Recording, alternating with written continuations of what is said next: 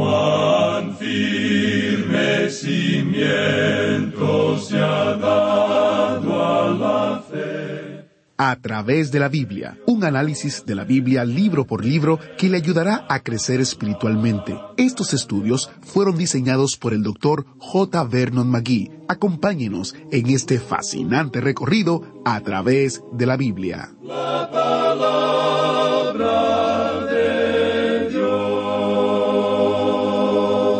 Hay mucha gente hoy en día que quiere discutir sobre profecías.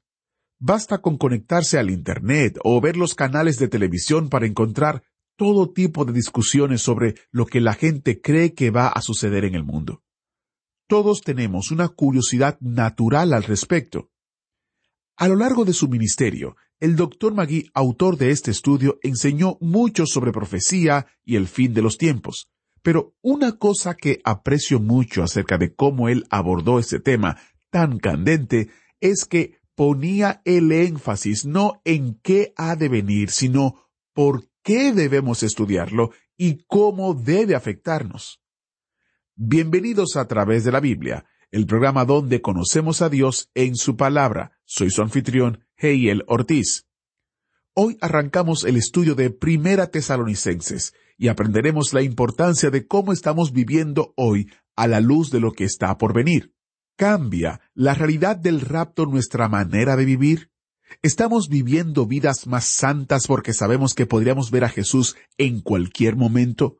¿Estamos compartiendo las buenas nuevas de Jesucristo con aquellos que nos importan y que aún no lo conocen? Si usted tiene su Biblia, ábrala o enciéndala en Primera Tesalonicenses capítulo 1. Comenzaremos justamente en el verso 1. Oremos. Padre Celestial, gracias por tu palabra y la esperanza que despierta en nuestros corazones de que un día seremos arrebatados juntos para encontrarnos con tu Hijo Jesús en el aire. Ayúdanos a vivir de acuerdo a ella. Ayúdanos a vivir vidas con la perspectiva y la esperanza correcta puesta en ti y en la obra de Jesucristo. Te pedimos, Señor, que trabajes en nuestra mente y corazón y que tu palabra produzca fruto, que podamos aprender, entender y poner en práctica todo lo que tú nos estás enseñando hoy. Te lo pedimos, Señor, en el nombre de Jesús. Amén. Ahora, busque su Biblia o encienda su Biblia en Primera Tesalonicenses capítulo 1, porque estamos iniciando nuestro recorrido bíblico de hoy con las enseñanzas del Dr. Magui en la voz de nuestro maestro Samuel Montoya. Amigo oyente, el día de hoy vamos a comenzar nuestro estudio en la primera epístola del apóstol San Pablo a los tesalonicenses. Nos encontramos ahora en una epístola que está bien dentro del Nuevo Testamento, casi al final de las cartas o epístolas del apóstol Pablo en cuanto a su ubicación en el Nuevo Testamento. En realidad, esta es la primera epístola que escribió el apóstol Pablo. Él la escribió a los tesalonicenses.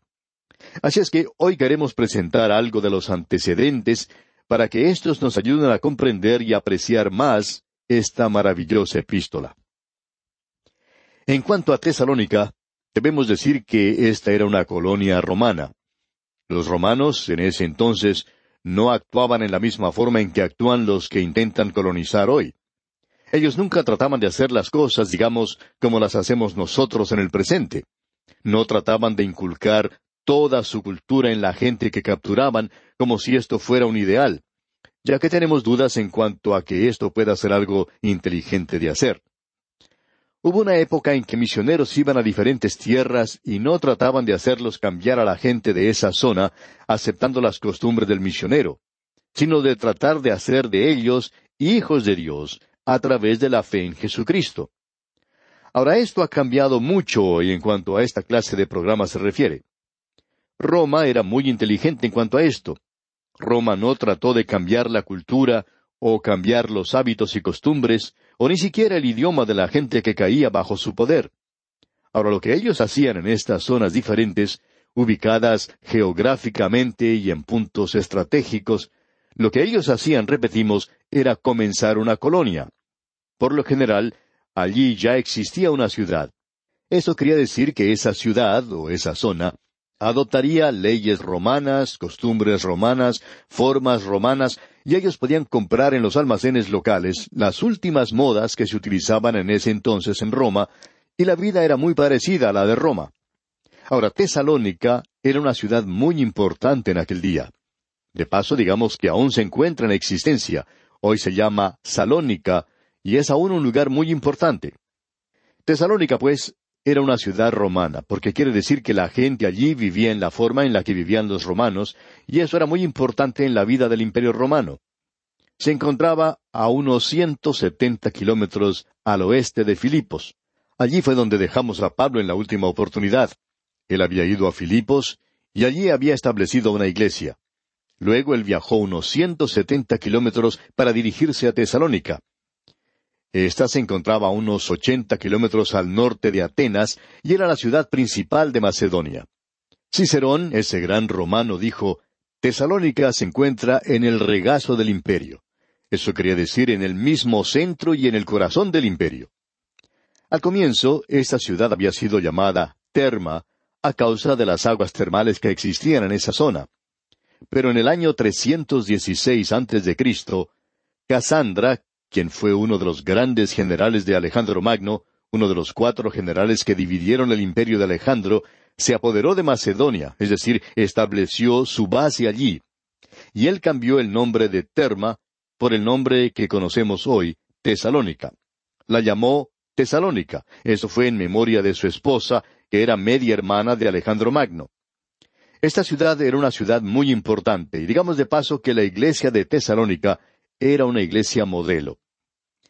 En la primera epístola, en el versículo siete del capítulo uno, se nos dice de tal manera que habéis sido ejemplo a todos los de Macedonia y de Acaya que han creído.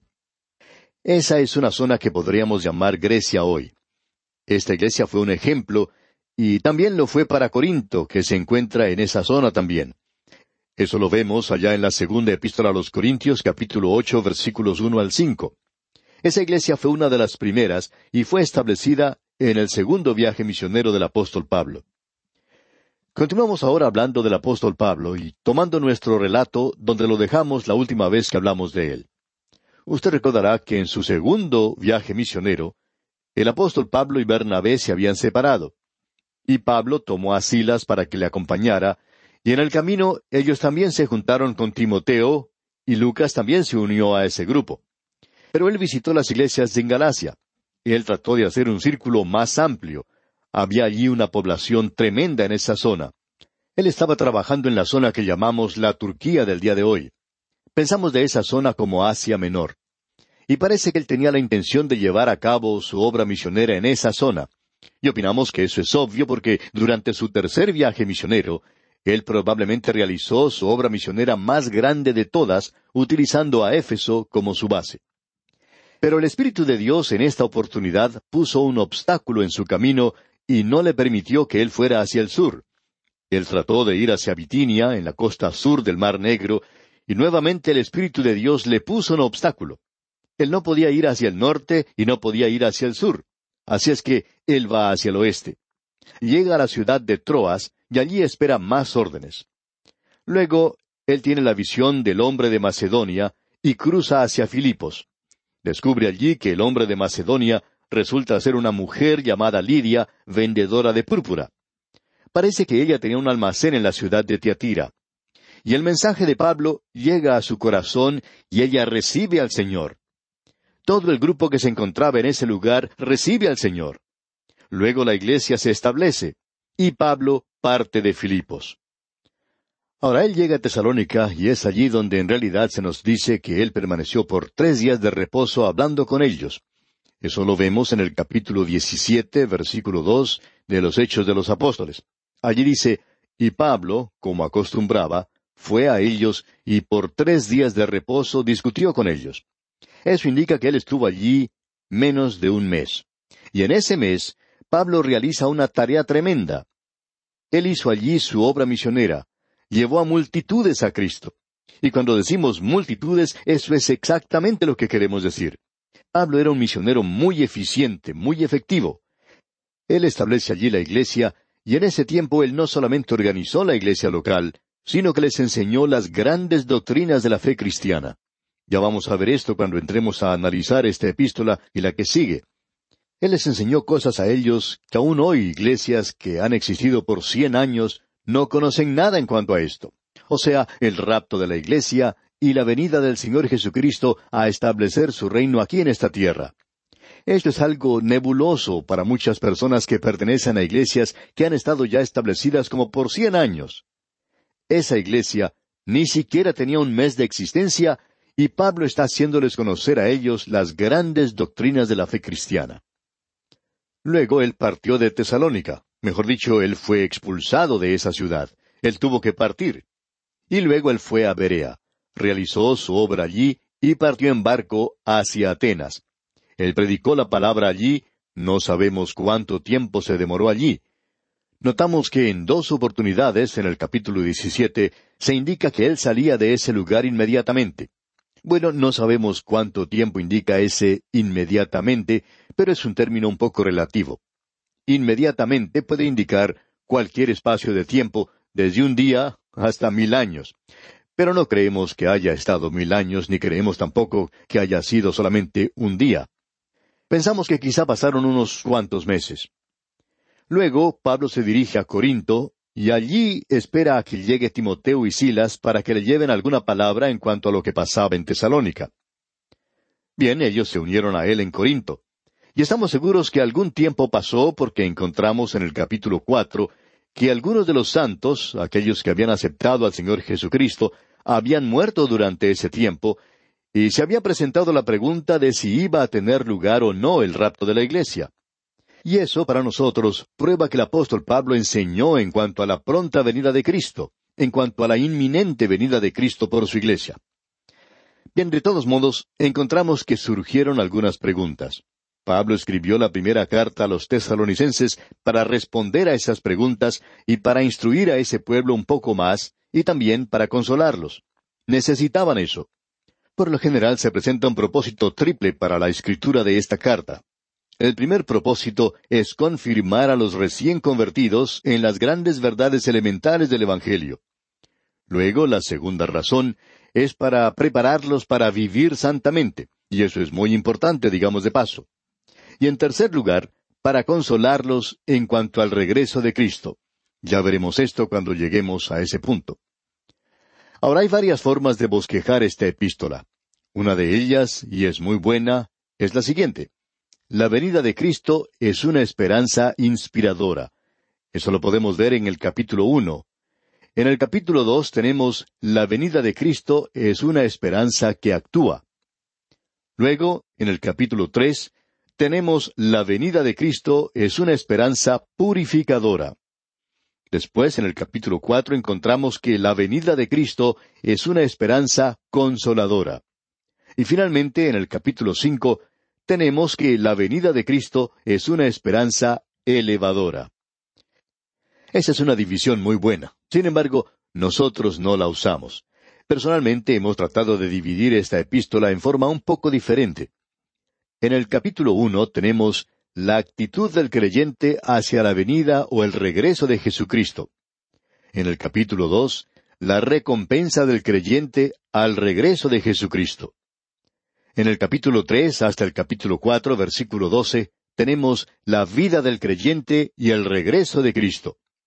Como podemos apreciar, la mayor parte de esta epístola tiene que ver con el vivir cristiano en relación con el rapto de la iglesia. Hay muchas personas hoy que quieren argumentar en cuanto a la profecía. Les gusta hacer eso. Pero no quieren dedicar mucho tiempo observando las grandes verdades, de que si uno cree realmente en la venida de Cristo, uno encuentra en ella una esperanza purificadora. Juan dice, el que tiene esta esperanza se purifica a sí mismo. Esto tiene su influencia en la forma en que uno vive. En realidad, a mí no me interesa en cuanto a su entusiasmo y gran interés con respecto a la verdad del arrebatamiento de la Iglesia. Lo que a mí me interesa ver es cómo está viviendo usted. Eso es algo que nos toca muy personalmente donde estamos viviendo hoy. Y vamos a hablar de eso un poco más adelante.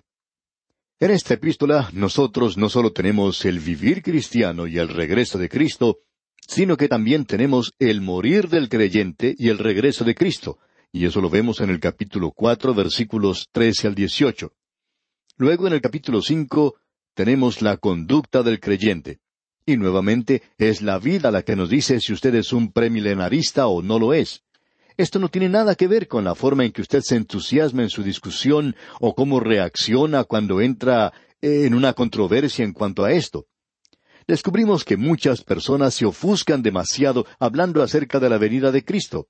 Pero no es necesario hacer eso. Usted tiene que demostrarlo en sus obras a quienes lo ven aquí en esta tierra. Y Pablo va a hablar mucho en cuanto a esto en esta epístola. Creemos que es necesario ahora hacer una diferencia aquí y es algo bastante importante. En la primera epístola a los tesalonicenses, el énfasis se da al rapto de la iglesia, la venida de Cristo para llevar a su iglesia de este mundo. Ahora, en la segunda epístola a los tesalonicenses, el énfasis va a cambiar hacia la venida de Cristo a este mundo para establecer su reino. Hay mucha diferencia en cuanto al ser arrebatado para encontrarnos con el Señor en las nubes y el que Él baje a esta tierra a establecer su reino. Como ya hemos dicho anteriormente, hay muchos teólogos que están cabeza abajo hoy. Ellos tienen al Señor bajando cuando ellos deberían ser arrebatados en el aire. Y tenemos que hacer esa diferencia. Pablo la hace y nosotros deberíamos verla aquí. Entramos pues ahora al primer capítulo de esta primera epístola a los tesalonicenses, y aquí tenemos que la venida de Cristo es una esperanza inspiradora. Y en los primeros cuatro versículos tenemos la introducción. Preste mucha atención a cómo comienza Pablo esta epístola. Leemos en el primer versículo, Pablo, Silvano y Timoteo, a la iglesia de los tesalonicenses en Dios Padre y en el Señor Jesucristo. Gracia y paz sean a vosotros, de Dios nuestro Padre y del Señor Jesucristo. Este es un versículo realmente maravilloso. Es típico de la forma de comenzar las otras epístolas de Pablo. Pero aquí hay algunas diferencias si quisiéramos destacarlas. Usted puede notar que cuando Pablo escribe a los tesalonicenses, él se une con Silvano y Timoteo, es decir, Silas y Timoteo, porque ellos acaban de regresar a donde está Pablo desde Tesalónica. Pablo se une con ellos en lo que él está escribiendo a los tesalonicenses para que ellos sepan que están juntos en esto. Y nuevamente creemos que esto es maravilloso, el que Pablo se una a estos hombres que hubieran sido desconocidos para nosotros si Pablo no se hubiera asociado con ellos. Creemos que es un gesto muy noble de parte del apóstol Pablo. Él siempre se identifica a sí mismo con los hermanos. Él hizo eso. No es la persona que se queda aparte por encima de los demás.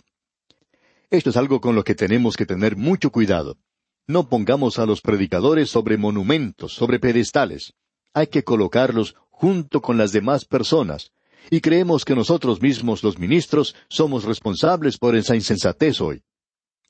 El autor de estos estudios bíblicos, el doctor J. Vernon McGee, contaba que cuando él comenzó en el ministerio, al presentarse en público, utilizaba un saco o una leva llamado saco príncipe Alberto.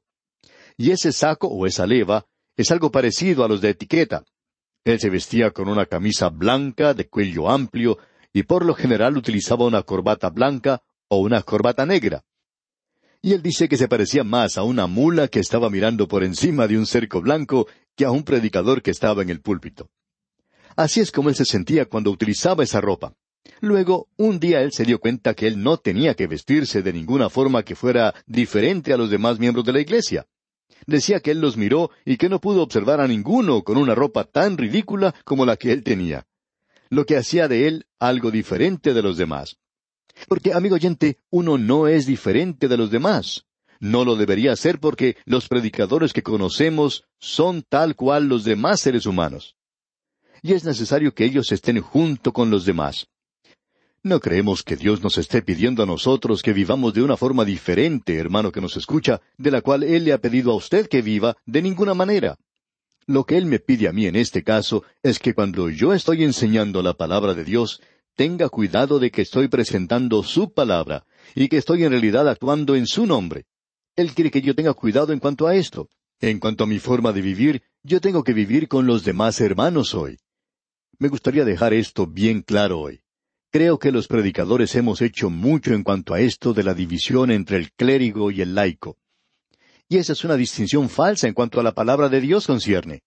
No creemos que esté allí para nada. Permítanos ser francos, amigo oyente, y decir que un predicador pagado ha sido la maldición de la iglesia. Ahora, por favor, no nos entienda usted mal en esto. No creemos que pueda ser de ninguna otra forma hoy cuando todo es especializado. Pero después de todo, las herejías de la Iglesia se han presentado a través de ministros pagados. Tenemos que reconocer eso. Hay dos cosas que son peligrosas hoy. Un ministro que trata de elevarse a sí mismo y otro es el laico que trata de ser una autoridad en cuanto a la Biblia y quien en realidad no ha estudiado la Biblia, sino que se ha apartado por alguna tangente. Y es tan fácil salirse por la tangente. Y eso, amigo oyente, es lo que ha sido la disciplina más grande para nosotros, la de tomar la palabra de Dios completa y enseñarla en su totalidad. Creemos que si usted va a predicar la palabra de Dios completa y enseñarla totalmente, usted tiene que tocar todas las teclas del teclado. Uno no puede evitar esto. Hay muchas cosas que nos gusta enfatizar cuando llegamos a ellas, pero hemos de enfatizar todo lo que notamos si vamos a hablar de toda la palabra de Dios, y nos gustaría que existiera esa clase de disciplina en la iglesia hoy, que cada iglesia tuviera que pasar a través de toda la Biblia. Eso, amigo oyente, evitaría que muchos de nosotros nos apartáramos por el camino equivocado muchas veces.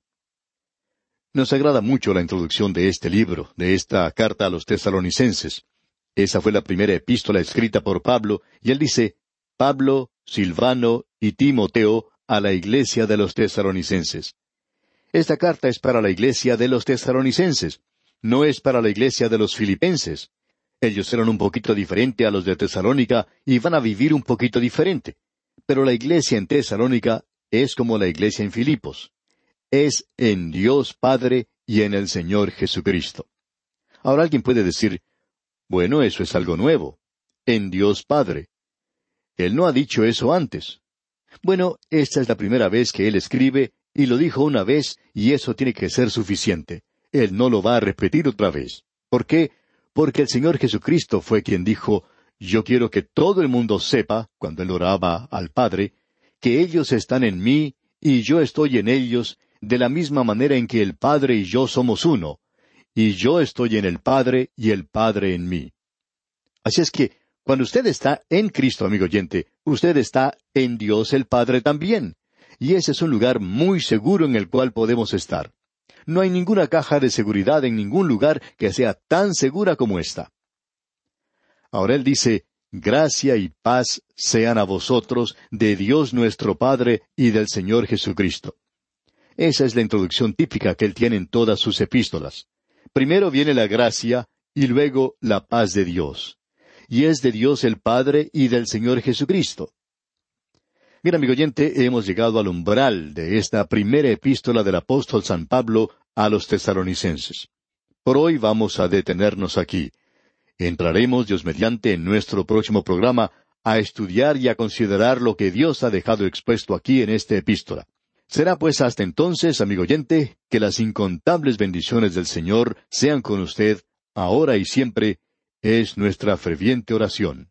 Agradecemos que nos acompañara en el estudio de hoy. Le invitamos a que visite nuestro sitio en Internet a través de la biblia.org. Ahí puede suscribirse para recibir las notas y bosquejos de lo que estamos estudiando y noticias del ministerio. También encontrará la variedad de libros y materiales gratuitos que tenemos para usted. El sitio es a través de la biblia.org. Todo lo que hacemos es posible gracias al Señor y a personas como usted que se unen a nosotros en la obra de llevar la palabra entera al mundo entero. A través de la Biblia es una producción de Radio Transmundial.